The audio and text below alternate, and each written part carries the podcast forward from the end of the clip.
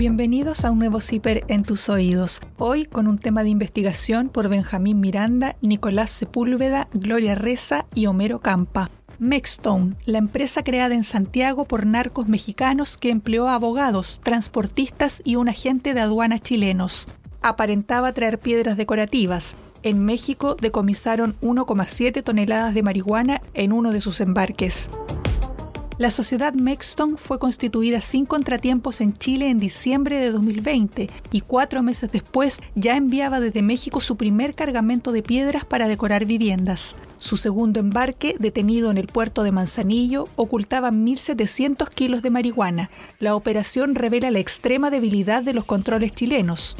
Una oficina de abogados de las Condes, una reconocida empresa de transportes, un agente aduanero y dos compañías de bodegaje trabajaron para Mexton. Todos aseguran que nunca conocieron la verdadera identidad de sus dueños. La trama, desentrañada por una investigación de CIPER y Proceso, México, involucra una serie de sociedades fantasmas con raíces en Guadalajara, Jalisco.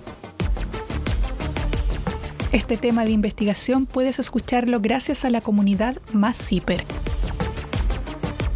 El 4 de agosto de 2021, la Secretaría de Marina Armada de México retuvo en el puerto de Manzanillo un cargamento de más de 1.700 kilos de marihuana a punto de partir con rumbo a Valparaíso. La droga estaba oculta en un compartimento secreto al interior de pallets cargados con piedras de cantería para la decoración de viviendas. Ese decomiso de más de una tonelada y media de droga no hizo noticia en Chile, pero a casi un año de esa operación, CIPER y el semanario Proceso de México lograron desentrañar que detrás de ella se escondía una intrincada estructura de sociedades fantasmas, una de ellas creada en Santiago, que utilizó agencias de aduanas, transportistas y abogados chilenos sin que nadie alertara que se trataba de un negocio narco.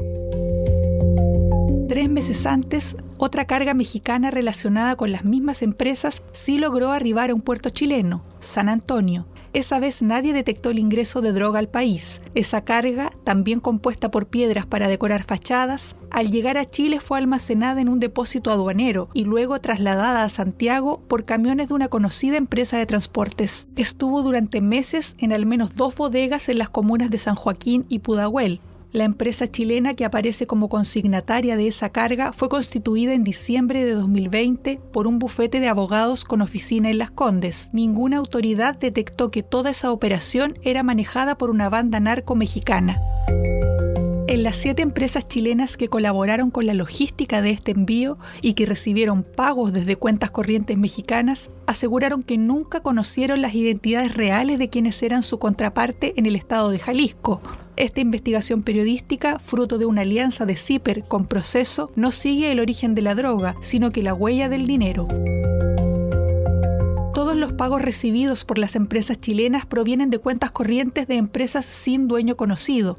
Algunas de ellas fueron conformadas por comillas palos blancos o comillas prestanombres es decir, personas que no son los verdaderos propietarios del negocio. La identidad de quienes manejan estas operaciones de envío de droga a Chile desde el puerto de Manzanillo, estado de Colima, hasta ahora es un misterio, aunque hay algunas pistas. Lo que sí es seguro es que a los narcos mexicanos les es en extremo fácil crear fachadas societarias para darle un barniz de legalidad a su negocio, a pesar de que las autoridades chilenas han anunciado planes para restringir la actividad de los narcotraficantes, coordinando a distintos organismos públicos para que compartan información, esta historia demuestra que prácticamente no hay filtros cuando empresas sin dueño conocido buscan, comillas, invertir en el país una muestra sobre cómo los narcos pueden envolver al poder político quedó plasmada en este caso. Una joven procuradora del estudio de abogados chilenos involucrado en esta investigación tenía un estrecho vínculo familiar con una ex alta autoridad de gobierno relacionada con el área de la seguridad. El nombre de la joven, cuyo nombre Zipper mantiene bajo reserva, quedó registrado en correos electrónicos que se intercambiaron con los mexicanos. Hasta ahora, los documentos revisados indican que esta procuradora solo hizo trámites administrativos menores por encargo de sus jefes. Los dueños del estudio jurídico aseguraron para este reportaje que fueron engañados y que no sabían que estaban trabajando para narcos. La Fiscalía chilena no quiso hacer comentarios sobre esta historia. Cuando le preguntamos si era efectivo que en agosto de 2021 se decomisaron en México 1.700 kilos de marihuana destinada a Chile, se limitaron a responder que, abre comillas, de acuerdo a información recabada a través del sitio Infobae y del Observatorio del Narcotráfico de la Fiscalía Nacional, son efectivos los hechos referidos. No podemos hacer comentarios. Cierre de comillas. Un reporte de Infobae, medio de comunicación argentino, fue el único que hizo referencia a esa incautación de droga, aunque sin entrar en detalles. Empresas para el narco sin control. Cuando el 2 de diciembre de 2020 los abogados chilenos Francisco Duque e Ignacio Méndez constituyeron la sociedad Mexstone Spa en una notaría del centro de Santiago, nada parecía fuera de regla. Lo hicieron en representación del ciudadano mexicano Leonardo Figueroa Gómez.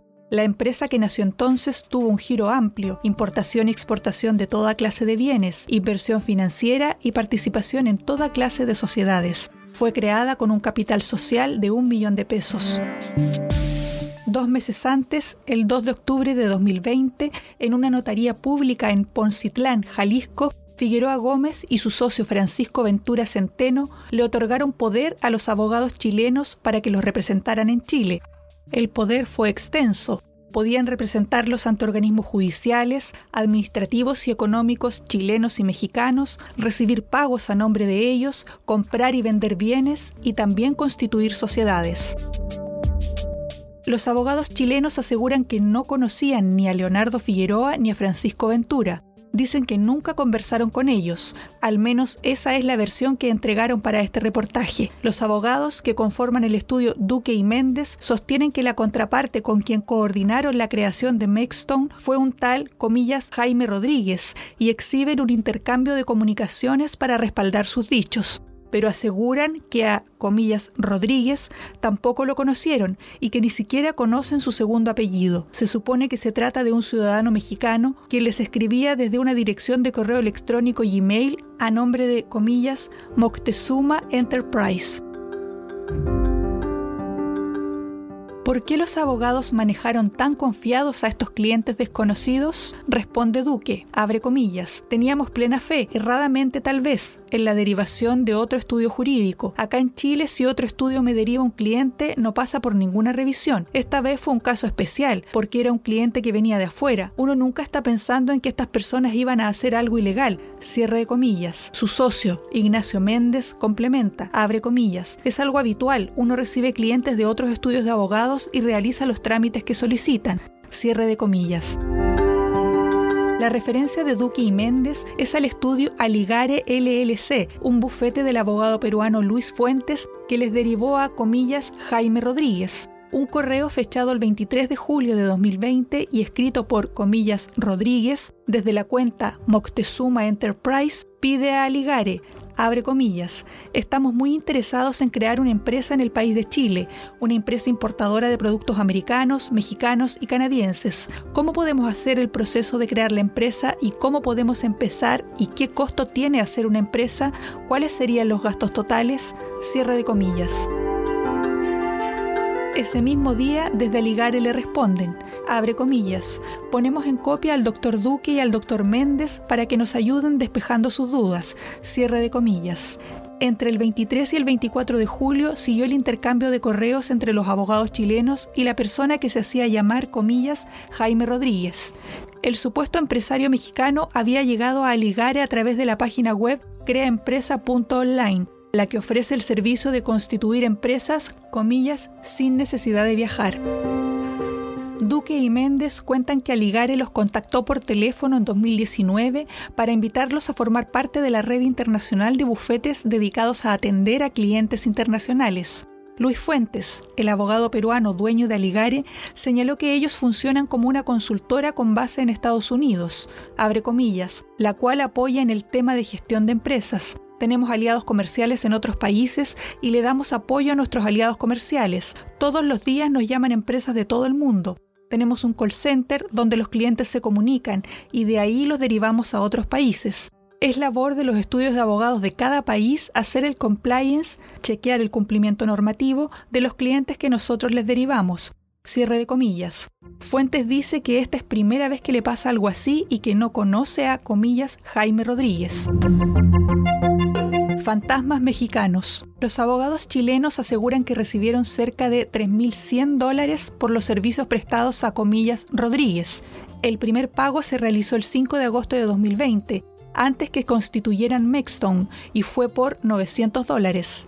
El segundo se registró el 20 de abril de 2021, un día antes de que el primer cargamento con destino a Chile saliera desde el puerto de Manzanillo y fue por 1.944 dólares. El tercero se concretó el 21 de julio de 2021 por 238 dólares. Los pagos, además del servicio de constitución de la empresa en Chile, incluían asistencia de un abogado durante tres meses y proveer un domicilio tributario, que en este caso fue la misma oficina del bufete Duque y Méndez, ubicada cerca de la escuela militar en Las Condes. El segundo pago provino de una cuenta del Vashovia Bank en Nueva York. Ese banco fue investigado y multado hace más de una década por lavar miles de millones de dólares del cartel de Sinaloa, uno de los más poderosos y crueles de México.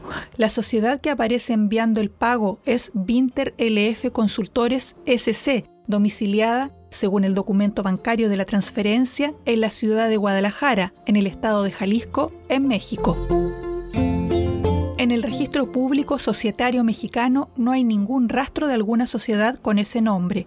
Según la base de datos de Pangiva, que documenta envíos marítimos, Vinter LF Consultores ha concretado cinco exportaciones hacia Estados Unidos. La dirección de la sociedad registrada allí es Guadalupe 4109, Zapopan, Jalisco. Allí opera una sucursal de la empresa Lanister, que ofrece el servicio de oficina virtual. Cuando los contactamos, dijeron que efectivamente Vinter LF Consultores fueron clientes, pero que desde el año pasado ya no operan en esa dirección. En el documento bancario que registró uno de los pagos al bufete de abogados chilenos aparece otra dirección para la empresa, calle Río Omepetec 1419, El Rosario, Guadalajara. En esa dirección, al menos hasta junio de 2022, figura una casa que ofrece el servicio de arriendo de, comillas, batas para laboratorio. Pero esa no es la única empresa fantasma domiciliada en México que participó de la operación de envío de droga a Chile. La sociedad que figura enviando las cargas es Spade Regal, cuyos dueños tampoco están visibles. Esa fue la misma empresa que realizó el tercer pago al bufete de abogados chilenos empresas sin dueño conocido. Spade Regal no solo figura en esta trama enviando los cargamentos a Chile, sino que también realizando pagos. Fue desde una cuenta corriente a nombre de esa empresa en el BBVA mexicano que se transfirieron 1.200 dólares a la compañía chilena Plus Cargo por el transporte marítimo de la carga que llegó a San Antonio en mayo de 2021 toda la operación que pretendía ingresar a Chile al menos 1.700 kilos de marihuana se basó en la utilización de empresas fantasmas o de papel constituidas en México y en Chile. El punto de partida fue Spade Regal, empresa fundada el 18 de noviembre de 2020 en Zapopan, Jalisco, esta sociedad, que es la que envió los cargamentos a San Antonio y Valparaíso, fue creada con un giro relacionado con la construcción y la ingeniería civil. Una búsqueda en registros civiles mexicanos arrojó que quienes figuran como accionistas y gerentes de Spade Regal son personas que viven en barrios pobres de la periferia de Guadalajara. Visitamos sus domicilios y confirmamos que viven allí. LDC, quien supuestamente gestionó en representación de Spade Regal los embarques, el traslado y resguardo de la carga, vive en un modesto departamento en la colonia Jalisco, una de las más pobres de Guadalajara aparece registrado como beneficiario del programa social comillas mano a mano, que dio empleo temporal a personas de bajos recursos en México. Este programa existió hasta 2018 y pagaba en promedio unos 8 dólares diarios, unos 8.200 pesos al valor de cambio actual, por barrer y limpiar calles y parques públicos. MJAB, accionista y administradora general única de Spade Regal hasta el 20 de enero de 2021, es comillas, trabajadora por su cuenta y vive en una pequeña casa en la colonia Santa Isabel del municipio de Tonalá que apenas cuenta con los servicios básicos de agua y electricidad. Sus calles no tienen veredas y están sin pavimentar. CAC, accionista y gerente general de Spade Regal, figura en los registros oficiales como comillas obrera y también vive en la colonia Santa Isabel. En febrero de 2015 solicitó a las autoridades locales un permiso para regularizar su propiedad, pues su barrio nació como una, comillas, toma o asentamiento irregular. Estas tres personas aparecen como accionistas y o directivos de varias empresas más registradas en Guadalajara, según detectó en su plataforma la organización Organized Crime and Corruption Reporting Project, OCCRP. LDC es también accionista de Bootconex, Recursos Humanos, Consultoría Fiscal y Alta Dirección de Empresas, Servan FL, Maquinaria y Equipo Eléctrico y Electrónico, y de Imnayer, Equipamiento para Gimnasio y Actividades Deportivas en tanto que MJAB y CAC son socias de Forbic Consultores, consultoría empresarial, Industrias Manifer, servicios jurídicos y de contaduría, y Magno Obras Autec, construcción y bienes raíces. La mayoría de estas empresas fueron fundadas en noviembre de 2020, al igual que Spade Regal. Pocos días después se constituiría en Santiago la contraparte chilena, Mexstone la ruta de la carga en Chile. El primero de los dos cargamentos investigados en este reportaje se embarcó en Manzanillo el 21 de abril de 2021 y llegó a San Antonio el 11 de mayo. Se le identificó con el BL Guía de Carga número H21-0291-PCM. Según ese documento, el contenedor transportaba piedra de cantera una vez que la carga tocó suelo chileno, fue almacenada temporalmente en el terminal extraportuario Seaport, en San Antonio. Allí permaneció hasta el 20 de mayo, cuando fue retirado a las 5 de la tarde por un camión de la empresa que prestó el servicio de transporte, Track y Compañía, cuya patente es JXSG88. Según el plan original, la carga debía ser depositada en una bodega de la empresa Ergo, comuna de Pudahuel. Sin embargo, esa compañía no realizó la recepción porque era fin de semana. Entonces, Track y compañía la trasladó a un almacén que arrendó a la empresa Bodegal, San Joaquín. Finalmente, la carga fue llevada por el mismo conductor y camión hasta Ergo, Pudahuel, el 24 de mayo, cerca de las 9 de la mañana. Tres horas después, a las 12.47, la jefa de bodega de Ergo envió un correo electrónico a la casilla spaderegal.gmail.com informando que recibió 10 pallets de, comillas, piedra laja. En ese mensaje, dirigido a una persona que identificó como Leandro, también agregó que el contenido, abre comillas, no viene en perfectas condiciones cierre de comillas. En concreto, Godoy informaba que, abre comillas, todos los pallets completos vienen destruidos, cierre de comillas. El mail fue copiado a la empresa Polman que ejerció como agente de aduanas. Fuentes de Ergo señalan que en marzo pasado efectivos de la Policía Marítima chilena llegaron a su bodega preguntando por esta carga. Les respondieron que había sido abandonada y que seguía ahí, quienes presenciaron esa diligencia aseguran que al centro de cada palet cargado con piedras había oculta una caja de madera vacía. Era el mismo tipo de embalaje que las autoridades mexicanas descubrieron en el segundo cargamento que alcanzó a ser confiscado en Manzanillo, cuando detectaron que en esas cajas estaba escondida la droga. Aunque en la carga que llegó a Chile las cajas estaban selladas, no hay certeza de que siempre se hayan mantenido así. La policía recién las encontró 10 meses después de que arribaran al país. Fuentes de las empresas chilenas que participaron en el transporte y almacenamiento de los pallets dijeron que desde México nadie reclamó esa carga y que tampoco lo hicieron los representantes en Chile, Duque y Méndez.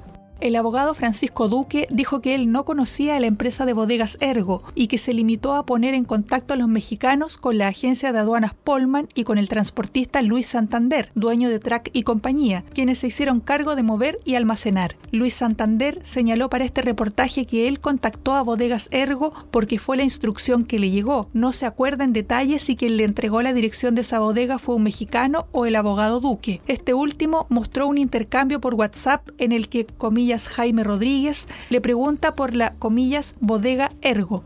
No se sabe cómo el mexicano obtuvo el nombre de esa empresa de almacenaje.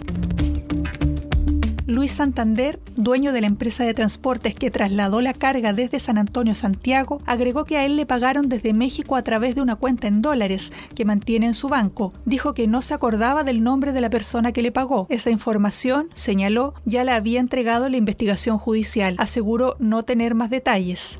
Abre comillas. Dicen que parece que en esa carga había droga, pero nosotros no tenemos idea. ¿Cómo íbamos a saber? Cierre de comillas.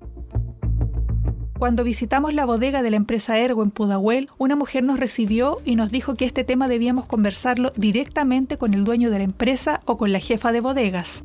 Al pedirle algún contacto de ellos, respondió que no podía darnos esos datos y que tanto el dueño como la jefa de bodegas actualmente vivía fuera de Chile. Cuando contactamos vía WhatsApp a la jefa de bodegas, bloqueó la comunicación y el correo electrónico que enviamos al dueño de Ergo no tuvo respuesta. Ergo fue la única empresa chilena cuyos responsables se negaron a recibir consultas para esta investigación. El resto entregó una versión oficial y aportaron documentación que ha permitido reconstruir la ruta de la carga en Chile. Todas coincidieron también en que han sido visitadas por la Policía de Investigaciones y por la Policía Marítima. Manchados por el narco. Las mismas empresas involucradas en el primer cargamento que llegó a Chile se repiten en los documentos asociados a la segunda carga, la que fue retenida en México. Cuando se requisó esa droga, las autoridades locales emitieron una prealerta en la que se establecía que la empresa que estaba enviando el cargamento era Spade Regal y que el consignatario en Chile era Mexton. Como contacto de la primera firma se anotó a, comillas, LDC, quien resultó ser trabajador residente de una colonia periférica de Guadalajara. En el caso de Mexton, se consignó al estudio jurídico de Francisco Duque. La prealerta establecía que el agente de aduanas sería Polman y que el flete marítimo lo haría Plus Cargo Chile. Repartido en cinco contenedores, el documento señalaba que el peso total del cargamento era de 99.000 kilos, supuestamente de piedras decorativas. En calidad de representante legal de Mexton, el abogado Duque fue quien contactó a Polman y Transportes Track para gestionar la recepción y movilización del primer y segundo cargamento. Así al menos lo plantea el jefe de operaciones de Transportes Track, Hugo Goncalves. Abre comillas. Para el primer cargamento tuvimos contacto con una persona de México que nunca se identificó, pero que escribía a nombre de Spade Regal. Antes de eso, Francisco Duque fue quien se acercó a nosotros para informarnos de estos envíos y para presentarnos al cliente nuevo, porque era quien representaba a Mexton acá en Chile. A él lo conocemos porque trabajamos con otras empresas de su propiedad, una que importaba café, Corporate Coffee, y otra de robots de limpieza. Además, una vez que el primer cargamento llegó a Chile, la persona que nos escribió desde México dijo que lo hacía a nombre de Duque. Cierre de comillas. Duque dice que solo se contactó con la agencia de aduanas Polman para que recibiera el primer envío y que esta empresa se coordinó con Transportes Track. Según el relato de Goncalves, desde Spade Regal también se comunicó una persona identificada como, comillas, Leandro, quien les puso en contacto con Ergo para coordinar el transporte del primer cargamento hasta la bodega de esa empresa y agrega que después de que el segundo embarque fuera interceptado por las autoridades mexicanas, no hubo más contacto ni movimientos a nombre de Mexstone. Abre comillas, fue una empresa de papel, esa es la impresión que me quedó. Cierre de comillas. El 11 de agosto de 2021, vía WhatsApp, Luis Santander, dueño de Transportes Track, alertó al abogado Duque sobre lo que había ocurrido una semana antes en México. Abre comillas. Hola, necesito que me llames a la brevedad por el cliente Mexstone. Cierre de comillas. Duque señala que por vía telefónica se enteró de lo que había pasado con la carga que estaba destinada a Chile. Sobre sus contactos con, Jaime Rodríguez, Duque exhibió conversaciones vía WhatsApp que tuvo con él. Allí se registra que a fines de julio de 2021, el mexicano le preguntó por bodegas para la carga que llegaría en agosto. Insistió sobre lo mismo el 4 de agosto, el mismo día en que la droga fue requisada en México. Duque dice que después de eso no volvió a saber de él, que su WhatsApp ya no aparecía disponible y que no le volvió a contestar los correos. El martes 24 de agosto de 2021, a las 19.02, Duque envió un email a la cuenta de comillas Rodríguez bajo el asunto comillas renuncia a servicios legales. Allí le explica que recibieron una alerta sobre la carga y corta relaciones. Abre comillas. Nuestros estándares éticos como oficina de abogados no nos permiten tolerar dicha situación, por lo que le comunicamos por esta vía nuestra renuncia irrevocable a la prestación de los servicios profesionales legales. Cierre de comillas. Pocas semanas después, protocolizaron ante un notario de Santiago una modificación a la sociedad Mexstone. La oficina de Duque y Méndez renunció a los poderes legales que les habían otorgado desde México y los traspasaron al accionista Leonardo Figueroa Gómez, a quien dicen no conocer. Eso sí, Duque se mantuvo como representante de la sociedad ante el Servicio de Impuestos Internos. Lo hizo, explicó, porque legalmente ese cargo no puede quedar vacante y no han podido disolver la sociedad, pues necesitan sus balances financieros, los que no tienen. Hasta hoy, la sociedad Está vigente. También la cédula nacional para extranjeros que posee Leonardo Figueroa desde que figura como accionista de una sociedad comercial creada en Chile. En junio pasado, el abogado Francisco Duque presentó una denuncia ante la Fiscalía contra todos quienes resulten responsables por el intento de envío de droga a Chile.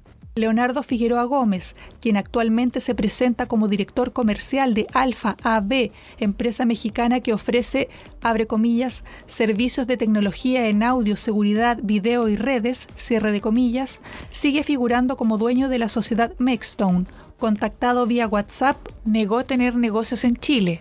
Entonces se le envió la copia de su credencial de elector, que aparece en los documentos notariales de Mexton en nuestro país. Su respuesta, abre comillas, ja ja ja ja, cierre de comillas.